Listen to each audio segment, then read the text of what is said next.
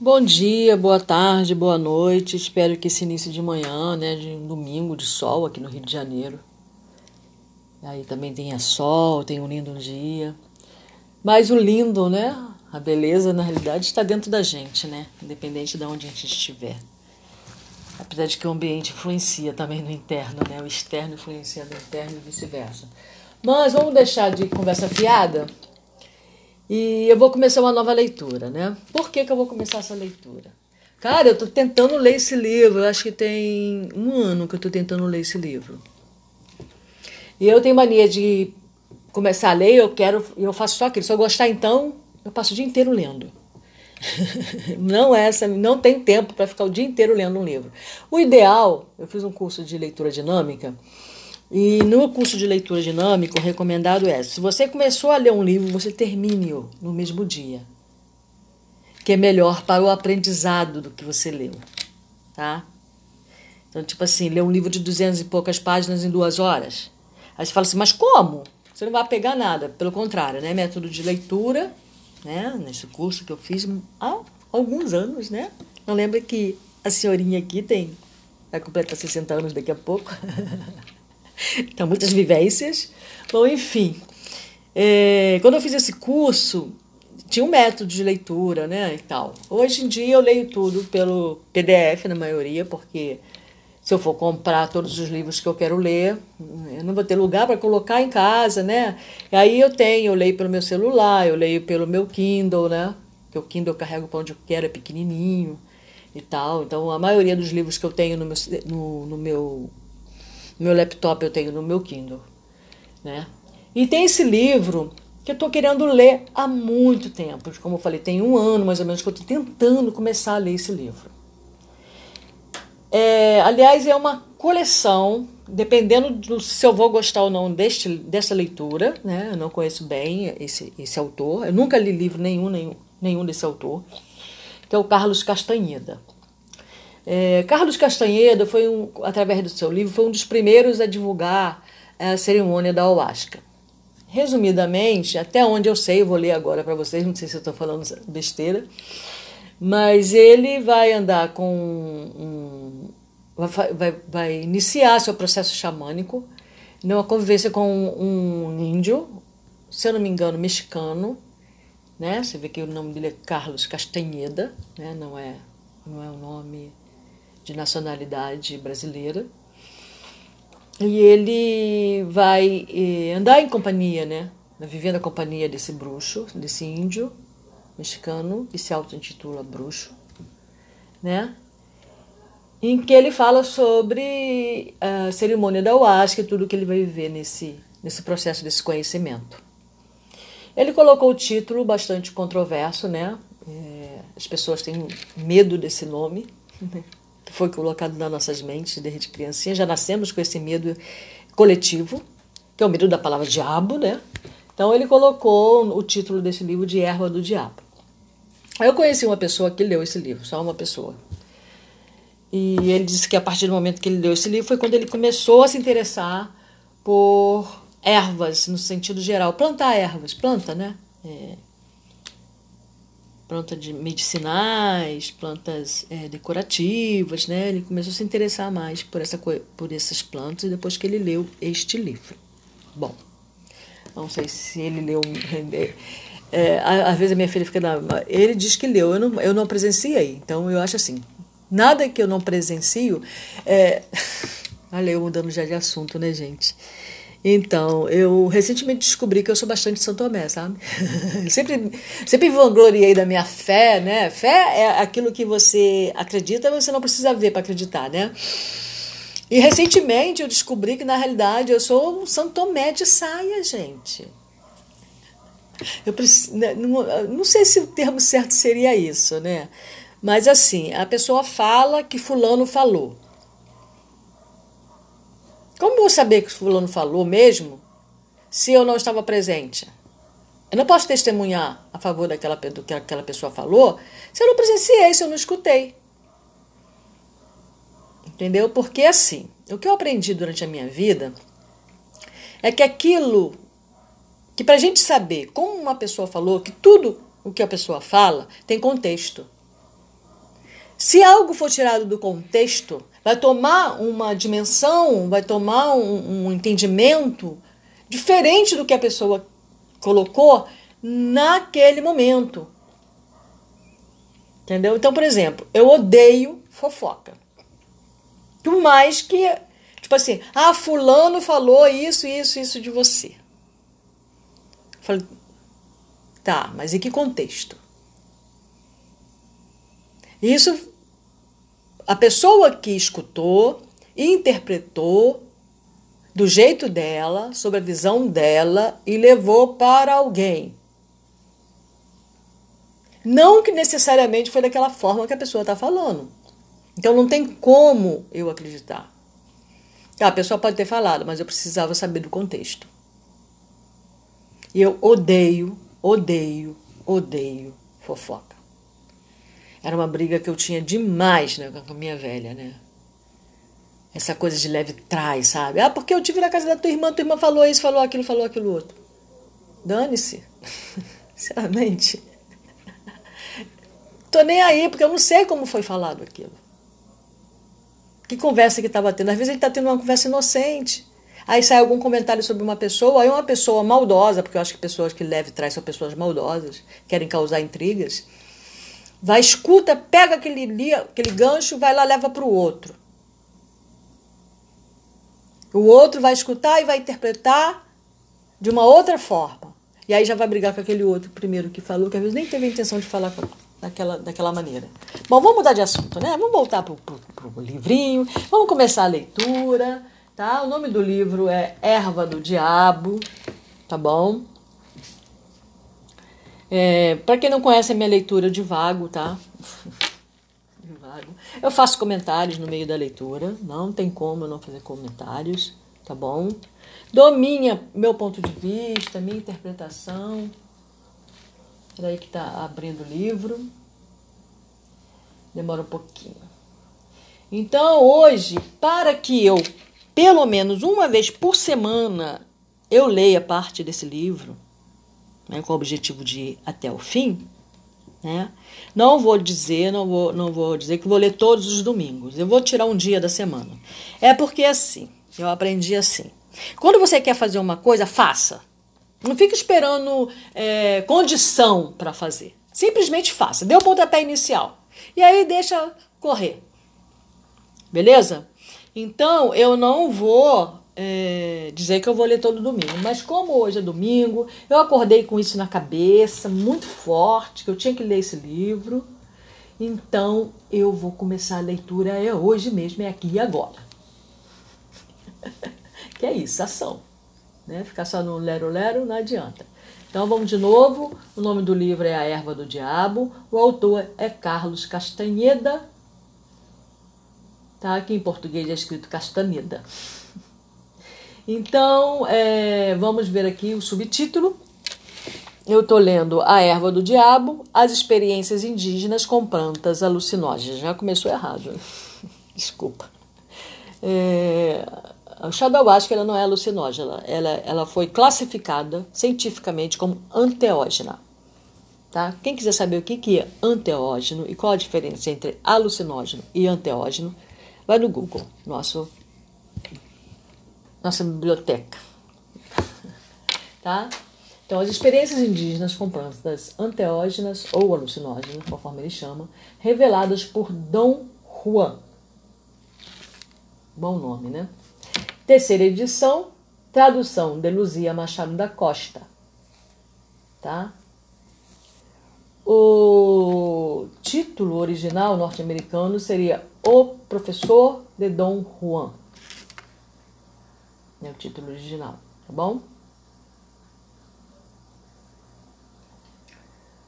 Então, impresso no Brasil, como introdução tem para Dom Juan, e para as duas pessoas que partilharam comigo de seu sentido da mágica do tempo.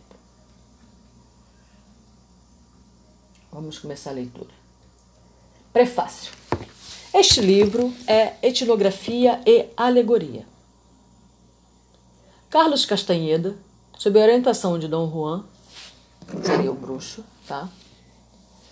Nos conduz por aquele momento no crepúsculo, por aquela fresta no universo que há entre o claro e o escuro. Para o mundo que não é apenas diferente do nosso, mas também de uma ordem de realidade inteiramente diferente. A fim de alcançá-lo, ele teve auxílio de Mescalito, Yerba del Diablo e o mito, peiote, da tara e cogumelos. É, erva do diabo aí a qual está se referindo é o ayahuasca, tá? O mito eu não conheço. Peiote é uma erva, é um cacto, tá? E não, nunca experimentei. Datara e cogumelos são os tais conhecidos aqui no Brasil como cogumelos mágicos. Também nunca experimentei.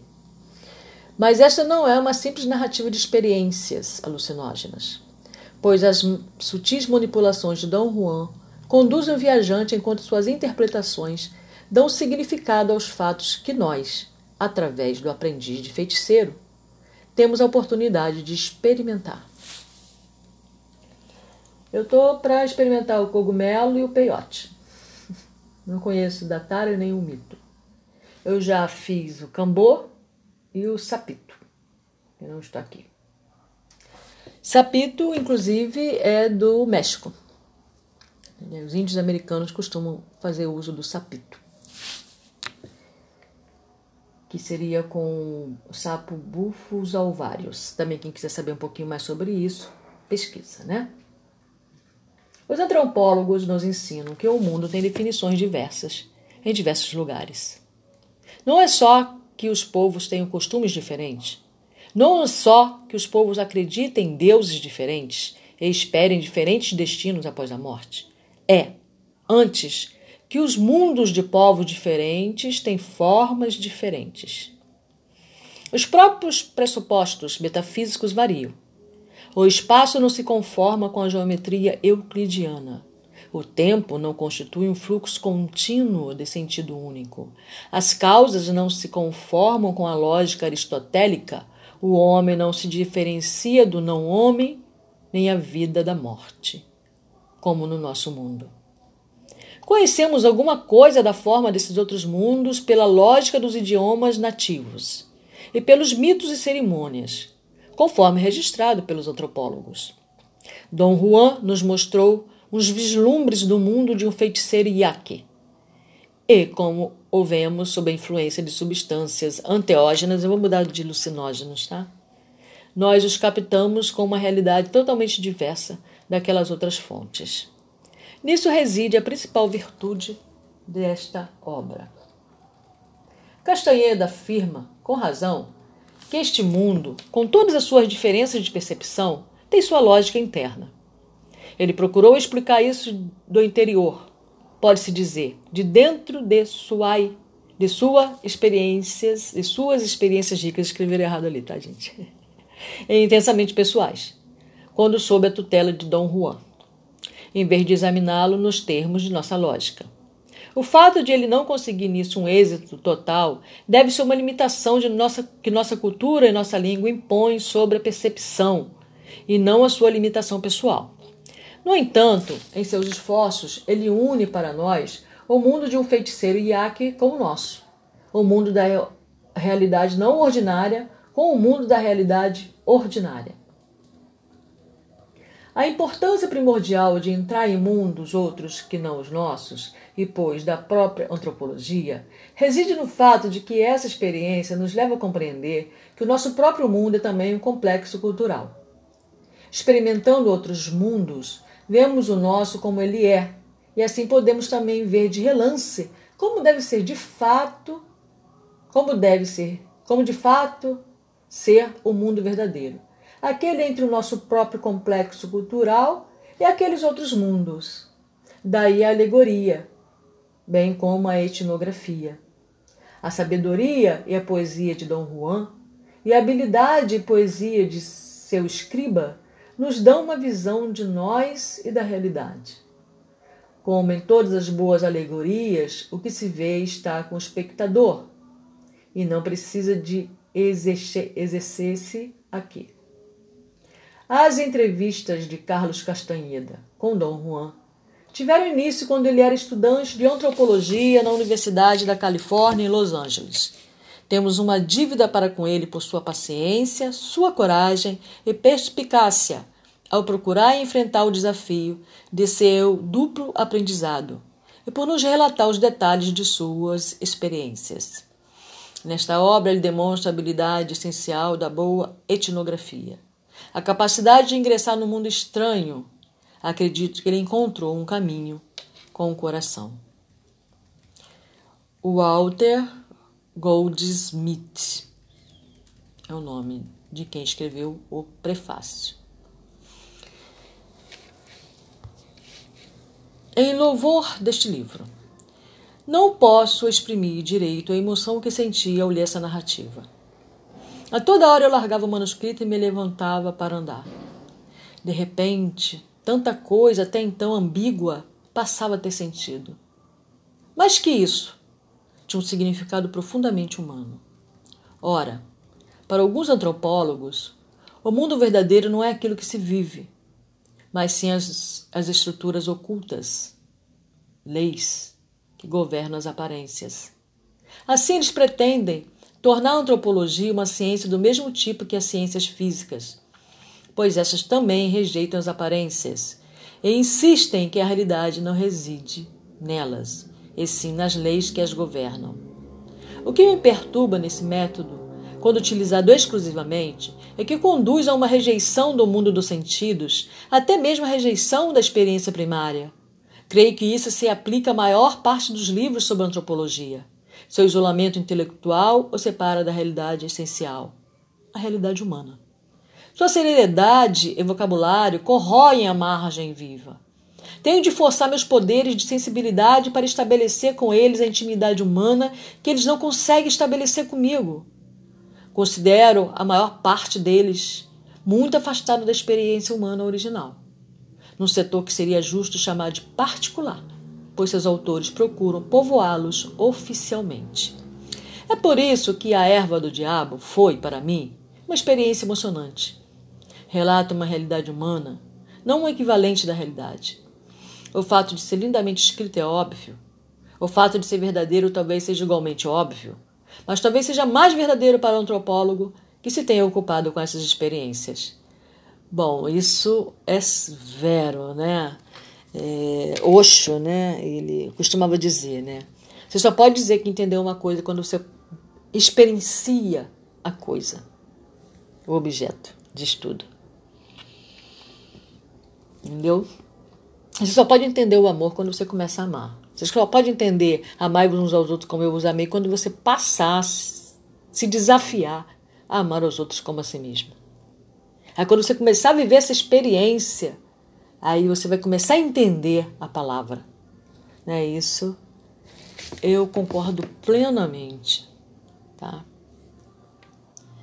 Então quem escreveu isso foi Edmundo Carpenter, professor de antropologia do Carnegie Stevens College Universidade da Califórnia em Santa Cruz. Ah, Santa Cruz.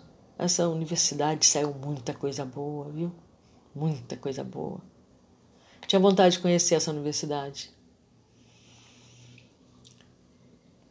Então, vamos lá. Está escrito aqui em espanhol. Para mim solo recorrer los caminos que tiene corazón. Qualquer caminho que tem coração. Bom, para mim só existe percorrer os caminhos que têm um coração. Qualquer caminho que tenha coração. Ali viajo e o único desafio que vale é atravessá-lo em toda a sua extensão. E por ali viajo olhando, olhando, arquejante. Dom Juan.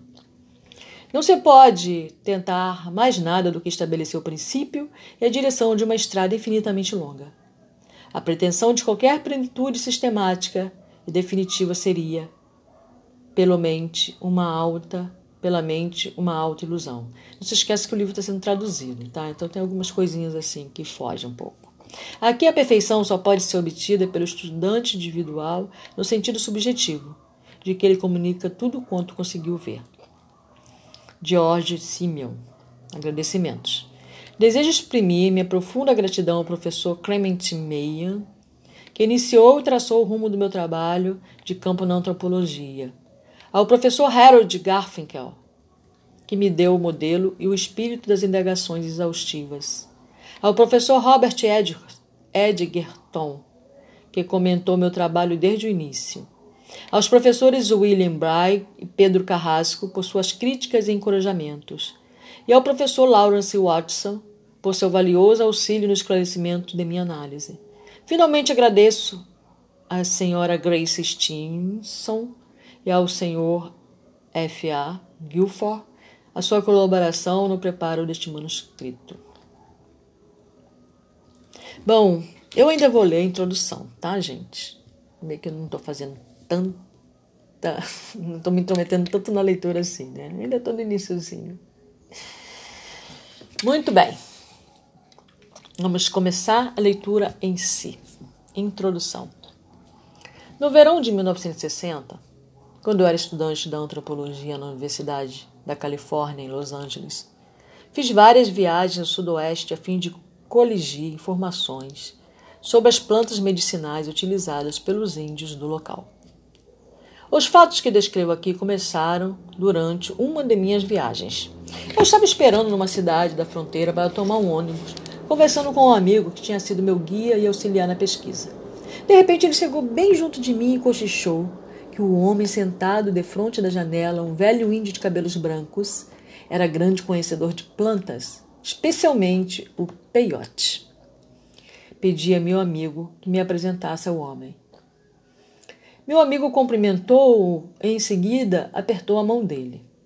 Depois de conversarem um pouco, meu amigo me fez sinal para ir para junto deles, mas logo me deixou sozinho com o velho, sem nem se dar ao trabalho de nos apresentar.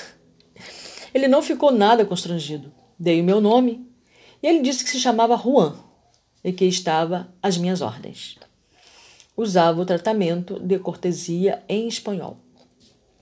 Nós nos apertamos as mãos, por iniciativa minha, e depois ficamos calados por um momento. Não era um silêncio forçado, mas um sossego natural e descansado de ambas as partes.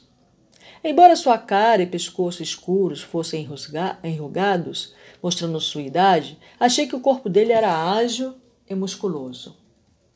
Então Contei-lhe que estava interessado em obter informações sobre plantas medicinais. Embora, na verdade, eu fosse quase totalmente ignorante a respeito do peiote, fiz de conta que sabia muita coisa a respeito, sugerindo até que seria vantajoso para ele conversar comigo. Enquanto eu tagarelava, ele meneava a cabeça devagar, mas não dizia nada.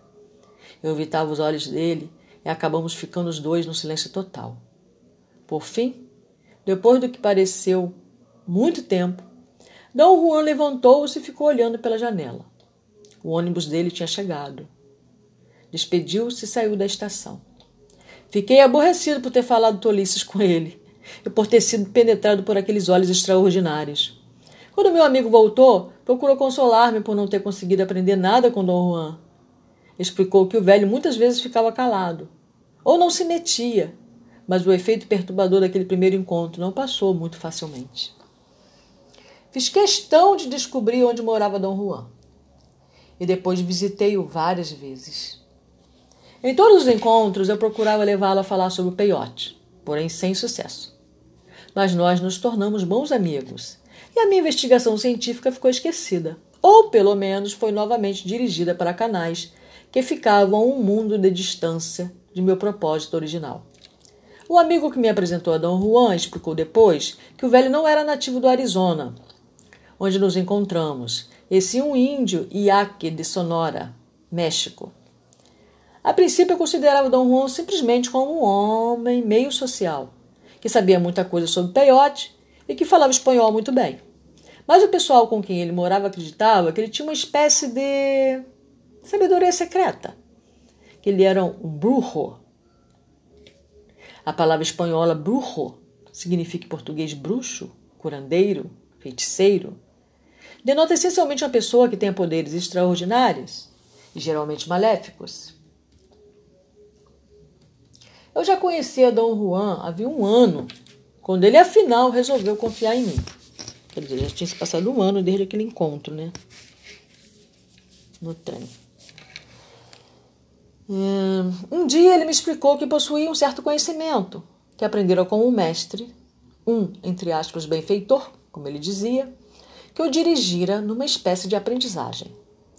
Dom Juan, por sua vez, me escolhera para servir de seu aprendiz, mas ele me avisou que eu teria de assumir um compromisso muito sério de que o treinamento seria longo e árduo. Ao descrever seu mestre, Dom, Dom Juan usou a palavra diableiro. Mais tarde eu soube que diableiro é um termo usado somente pelos índios sonoras. Refere-se a uma pessoa perversa que pratica magia negra e é capaz de se transformar num animal, um pássaro, um cão, um coiote qualquer outra criatura. Numa de minhas idas a Sonora, eu tive uma experiência estranha que ilustra as reações dos índios para com os diableiros. Eu estava dirigindo de noite em companhia de dois amigos índios quando vi um animal que parecia ser um cão atravessando a estrada. Um de meus companheiros disse que não era um cão, e sim um enorme coiote. Diminuí a marcha e parei à margem da estrada para olhar bem para o animal. Ele ficou focalizado pelas luzes dos faróis, mais uns segundos e depois correu para o chaparral. Não havia dúvida de que era um coiote, mas era o dobro do tamanho normal. Falando muito agitados, meus amigos concordaram que era um animal muito singular e um deles sugeriu que podia ser diabreiro. Resolvi utilizar uma versão dessa experiência para interrogar os índios daquela região a respeito de suas crenças na existência de diabreiros. Conversei com muita gente, contando a história e fazendo perguntas. As três conversas que se seguem indicam o que eles sentiam. Você acha que foi um coiote, Choi? Perguntei um rapazinho, depois dele ouvir a história. Quem sabe? Um cão, sem dúvida. Grande demais para um coiote. Acho que pode ter sido um diableiro? Isso é tudo besteira. Não existem essas coisas. Por que diz isso, Choi? As pessoas imaginam coisas. Aposto que se fosse se você tivesse pegado aquele animal, teria visto que era um cachorro. Certa vez eu tinha negócio em outra cidade e me levantei de me levantei cedo e arriei um cavalo. Arrei um cavalo. Quando eu estava saindo, vi na estrada uma sombra escura, que parecia um animal imenso. Meu cavalo empinou, lançando-me fora da cela. Também bem assustado, mas quando fui ver, a sombra era uma mulher caminhando para a cidade. Quer dizer, Choi, que você não acredita que existem diableiro? Diableiros? O que é um diableiro? Diga-me, o que é um diableiro? Não sei, Choi. Manuel, que estava comigo naquela noite, disse que o coiote podia ser um diabreiro. Talvez possa, possa ser que seja um diabreiro. Dizem que um diabreiro é um bruxo que se transforma em qualquer forma que ele queira adotar. Mas todo mundo sabe que isso é besteira pura. Os velhos daqui estão cheios de histórias de diabreiros. Você não encontra essas coisas entre nós jovens. Que tipo de animal acha que foi, dona Luz? perguntou uma mulher de meia idade. Só Deus pode saber ao certo, mas não creia que tenha sido um coiote. Há coisas que, que parecem ser coiotes, mas não são. O coiote estava correndo ou estava comendo? Estava parado de pé a maior parte do tempo. Mas quando eu o vi, logo no começo, acho que estava comendo alguma coisa. Tem certeza que não estava, estava carregando nada na boca? Talvez estivesse. Mas diga-me, isso faria alguma diferença? Faria sim. Se estivesse carregando alguma coisa na boca, não era um coiote. O que era então? um homem ou uma mulher. Como é que a senhora chama essas pessoas, dona Luz? Não respondeu. Continuei a lhe fazer perguntas, mas sem nada conseguir. Por fim, ela disse que não sabia. Perguntei-lhe se essas pessoas eram chamadas diableiros e ela respondeu que diableiro era um dos nomes que lhes eram dados. Conhece algum diableiro? Perguntei. Conheci uma mulher, respondeu ela. Foi morta. Aconteceu quando eu era menininha. Dizem que a mulher se transformava numa cadela. E uma vez um cachorro entrou na casa de um homem branco para roubar queijo. O homem matou o cão com uma espingarda. E no mesmo momento que o cachorro morreu na casa do branco, a mulher morria na sua cabana. Os parentes dela se reuniram e foram ao branco pedir indenização. O homem pagou um bom dinheiro por tê-la matado. Como é que eles puderam pedir indenização se ele só matou um cachorro? Disseram que o branco sabia que não era um cão, pois havia outras pessoas com ele. Todos viram que o cão se punha de pé nas patas traseiras como um homem, para alcançar o queixo, que estava numa bandeja pendurada do teto. Os homens estavam esperando o ladrão porque o queijo do branco roubado era roubado todas as noites. E assim o homem matou o ladrão, sabendo que não era um cachorro. E hoje existem diableiros, dona Luz? Essas coisas são muito misteriosas. Dizem que não há mais diableiros, mas eu duvido. Pois um membro da família de um diableiro tende a aprender o que o diableiro sabe. Os diableiros têm suas próprias leis. E uma delas é que o diableiro tece de ensinar seus segredos a um membro de sua família. O que acha que era o animal, Genaro? Perguntei a um homem muito velho. Um cachorro de uns ranchos da região. O que mais havia de ser? Podia ser um diableiro. Que diableiro? Você está maluco? Não existem diableiros. Quer dizer que não existem hoje ou nunca existiram? Antigamente existiam sim, todo mundo sabe disso. Mas as pessoas tinham muito medo deles e os mataram a todos. Quem matou? Quem os matou, Genaro? Todos os membros da tribo. O último diableiro que se tive notícia foi. Ele matou dúzias, talvez até centenas de pessoas com sua feitiçaria. Não podíamos suportar aquilo e o pessoal se juntou e o pegou de surpresa uma noite e o queimou. Há quanto tempo foi isso, Genaro? Em 1942. Você viu com seus olhos? Não, mas as pessoas ainda falam disso. Dizem que não restaram cinzas, embora a fogueira fosse feita de madeira Troy. No fim sobrou apenas uma grande poça de gordura. Embora Dom Juan classificasse seu benfeitor como diableiro, nunca mencionou o local onde adquirira seu conhecimento, nem identificou seu mestre. Na verdade, Dom Juan revelou muito pouco acerca da sua vida pessoal. Ele só contou que tinha nascido no Sudoeste em 1891, que tinha passado quase toda a vida no México, que em 1900 sua família foi exilada pelo governo mexicano para o México Central, junto com milhares de outros índios sonoras e que viveu no México Central e do Sul até, 1900, até 1940. Assim como Dom Juan viajou muito, sua sabedoria pode ter sido o resultado de muitas influências. Embora ele se considerasse um índio de Sonora, eu não tinha certeza se devia situar o contexto de seus conhecimentos inteiramente na cultura dos índios sonoras. Mas não pretendo aqui determinar seu meio cultural preciso. Comecei meu aprendizado com Dom Juan em junho de 1961. Antes disso, eu ouvi em várias ocasiões, mas sempre como observador antropológico. Durante essas primeiras conversas, eu tomava notas de maneira disfarçada. Depois de memória, eu reconstruía a conversa toda. Quando comecei a participar como aprendiz, porém, esse método de tomar nota tornou-se mais difícil, pois nossa conversa versava sobre muitos assuntos diferentes. Então Dom Juan, sob fortes protestos, permitiu que eu registrasse abertamente tudo o que fosse dito. Eu também queria tirar fotografias e gravar coisas, mas ele não permitiu. Fiz meu aprendizado primeiro no Arizona e depois em Sonora, pois Dom Juan se mudou para o México durante meu treinamento. O método que eu usava era estar com ele por alguns dias de vez em quando. Minhas visitas se tornaram mais frequentes e duraram mais tempo nos meses de verão de 1961 62, 63 e 64. Em retrospecto, acho que esse método de aprendizado impediu que o treinamento tivesse êxito, pois retardou o advento do comprometimento total que eu precisava para me tornar um feiticeiro. No entanto, o método foi benéfico de meu ponto de vista pessoal, pois me permitiu um certo alheamento, o que por sua vez provocava um senso de exame crítico que seria impossível de conseguir se eu tivesse participado continuamente sem interrupção. Em setembro de 75, voluntari 65, voluntariamente parei com o aprendizado.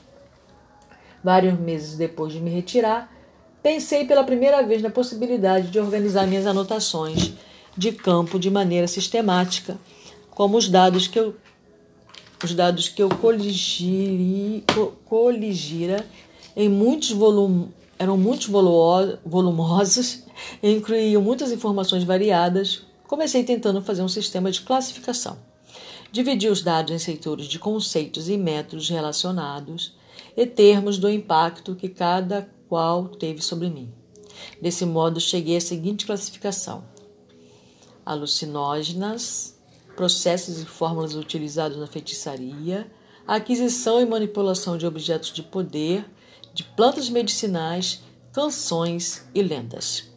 Refletindo sobre os fenômenos que eu experimentara, verifiquei que minha tentativa de classificação não produzira mais do que um inventário de categorias. E qualquer tentativa de refinar meu plano, portanto, só redundaria num inventário mais complexo. Não era isso que eu queria.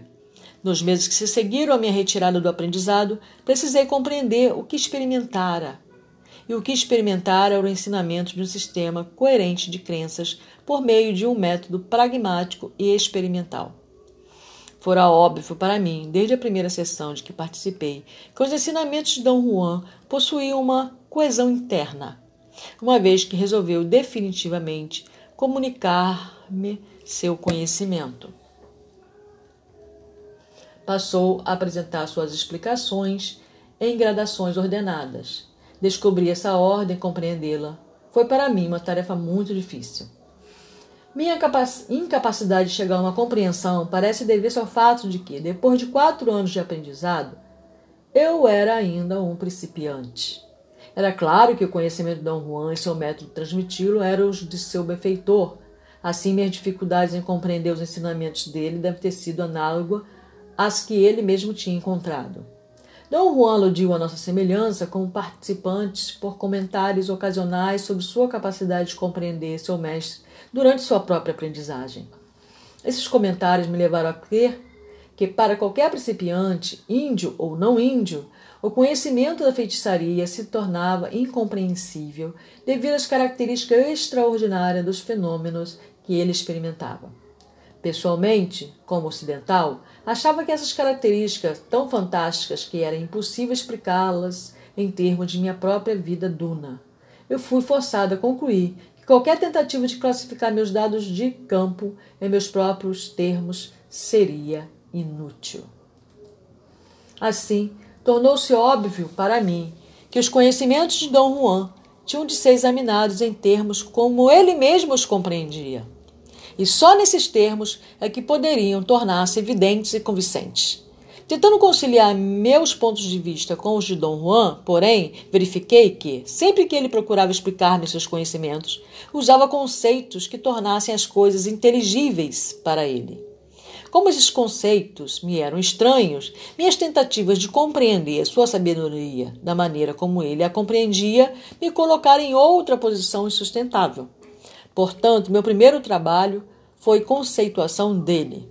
Trabalhando nesse sentido, verifiquei que Dom Juan dava ênfase especial a um certo setor de seus ensinamentos. Para ser preciso, as utilizações das plantas anteógenas, que ele cisma de chamar de alucinógenas. Ou, de repente, a tradutora é, traduziu para plantas alucinógenas. Tá? Não sei se foi o próprio autor que escreveu alucinógenas. Baseando-me nisso, repassei todo o meu esquema de categorias.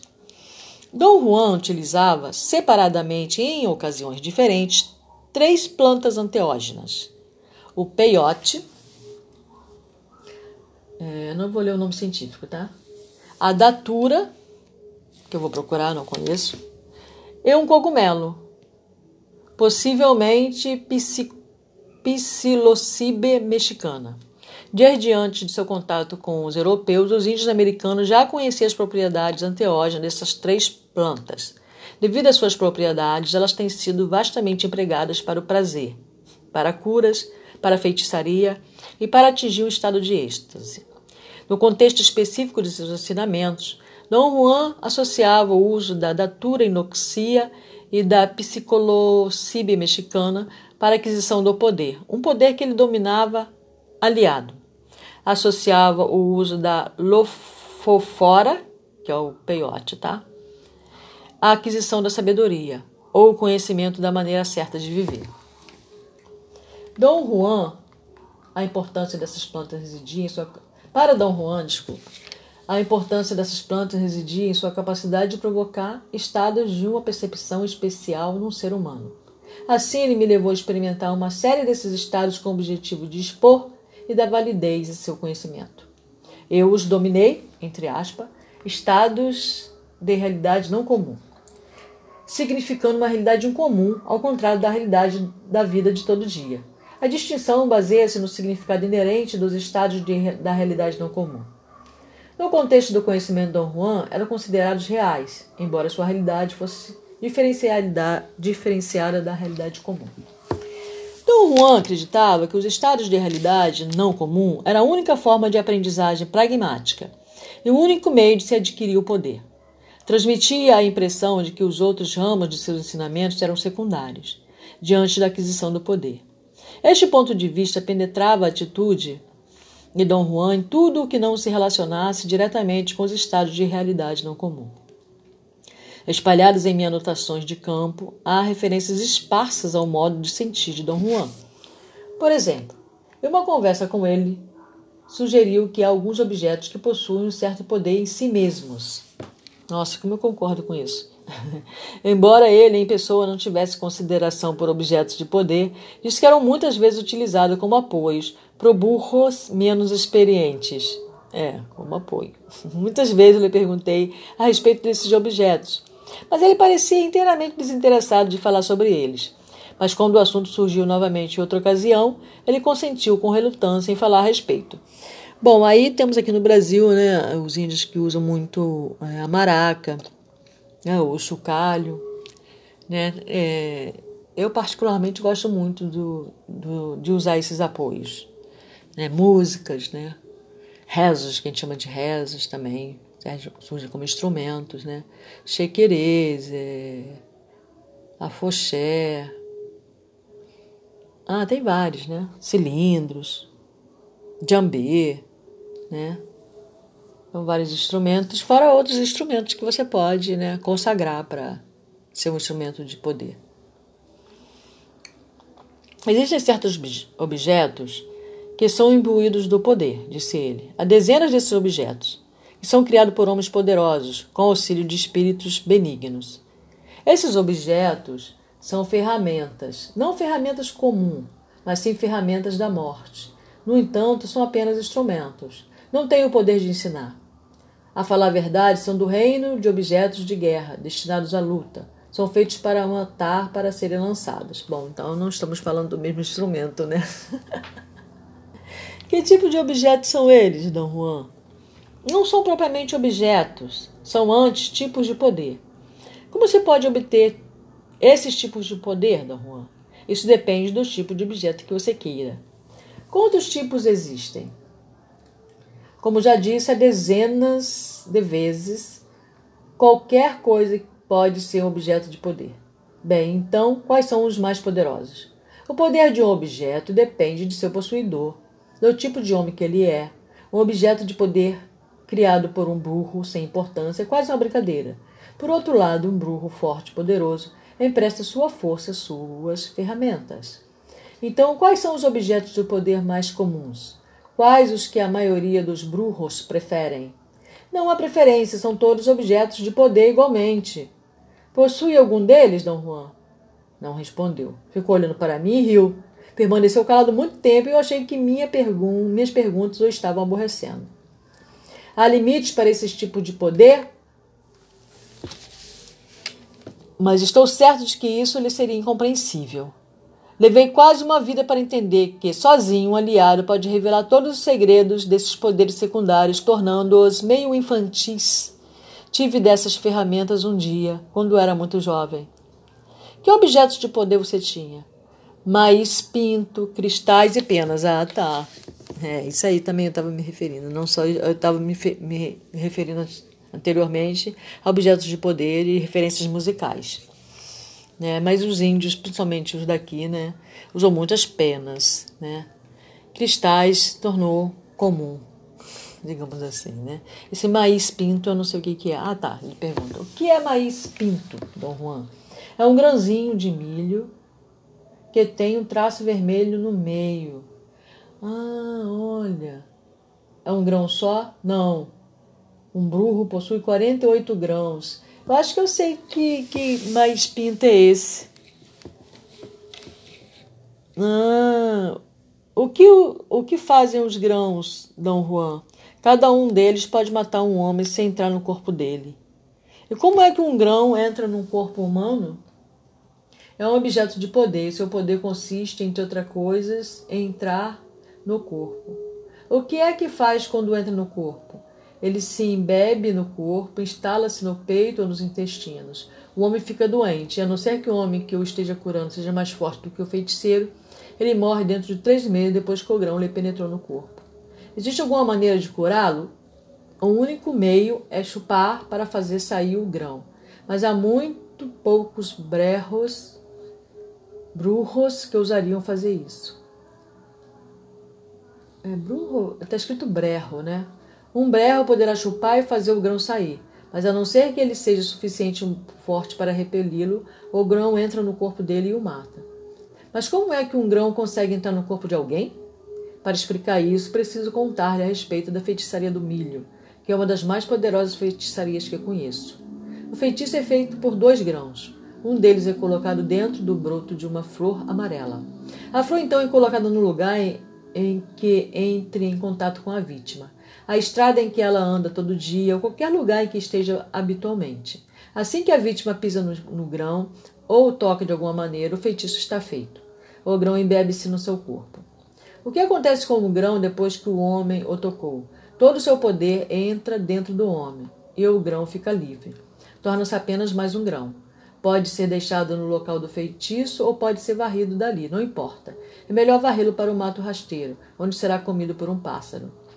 Os pássaros não o comem antes de o homem tocá-lo? Não. Nenhum pássaro é assim tão burro, eu lhe asseguro. Os pássaros não chegam perto dele. Dom Juan então descreveu um processo mais complexo pelo qual esses grãos de poder podem ser obtidos. Bom, se for o qual que eu estou pensando, né? Eu conheço um grão que só que ele é vermelho com essa parte preta, né? Não sei se ele está se referindo ao mesmo grão. Deve ter em mente que Maf Pinto é um simples instrumento, não um aliado, disse ele. Depois que estabelecer essa diferença, não terá mais problema. Mas se considerar que esses instrumentos são supremos, será um tolo.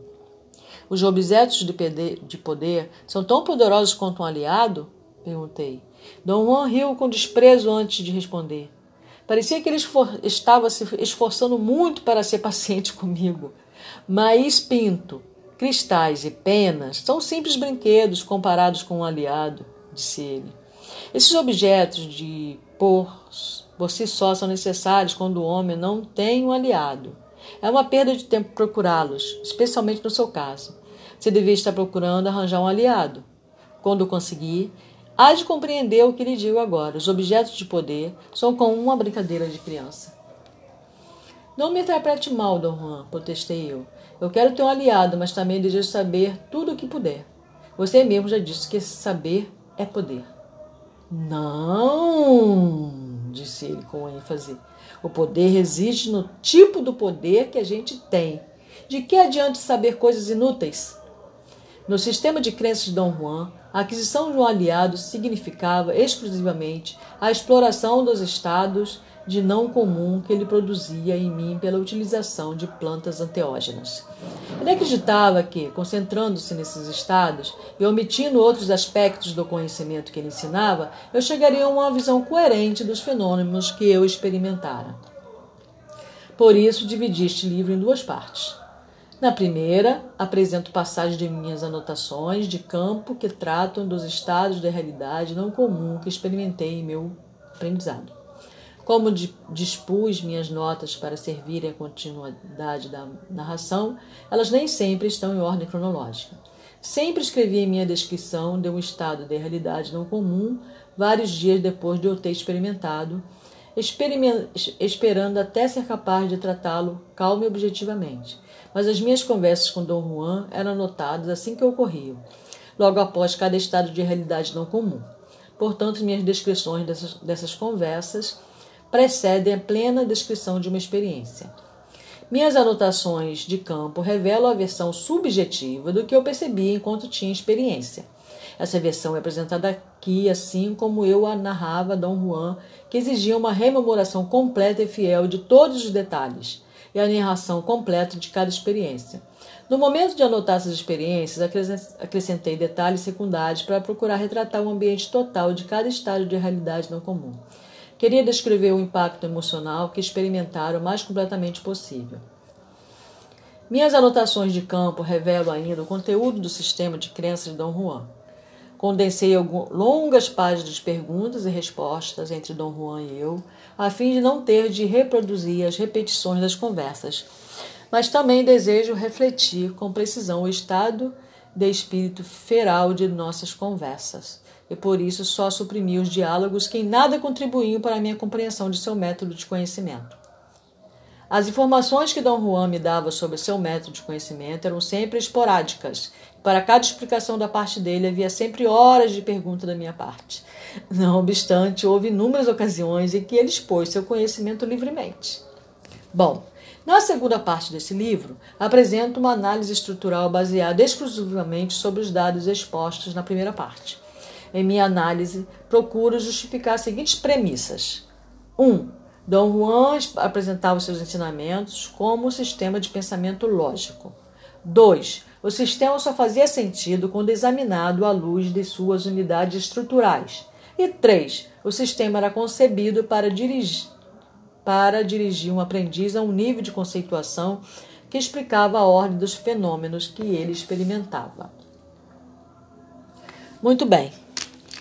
Então, terminei essa primeira leitura. Espero que não tenha sido muito chata. É...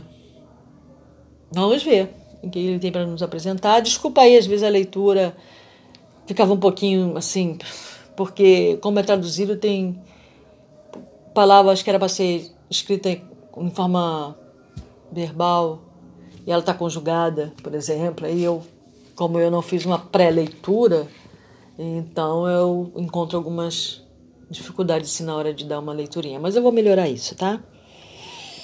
Eu espero que a gente aprenda bastante com o Dom Juan, né? e com o, o Castanheda, né?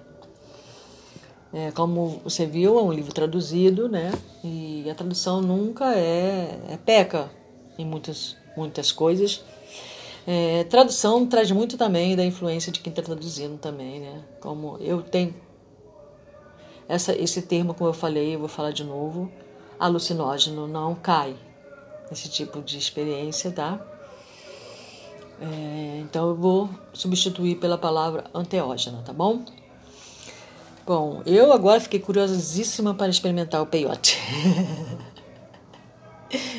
Tá bom, gente. Então, ótima semana, né? Até a próxima leitura.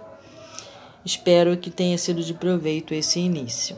E que a gente tenha entendido que mais ou menos o que a gente vai encontrar aí no livro, né? Nessa leitura.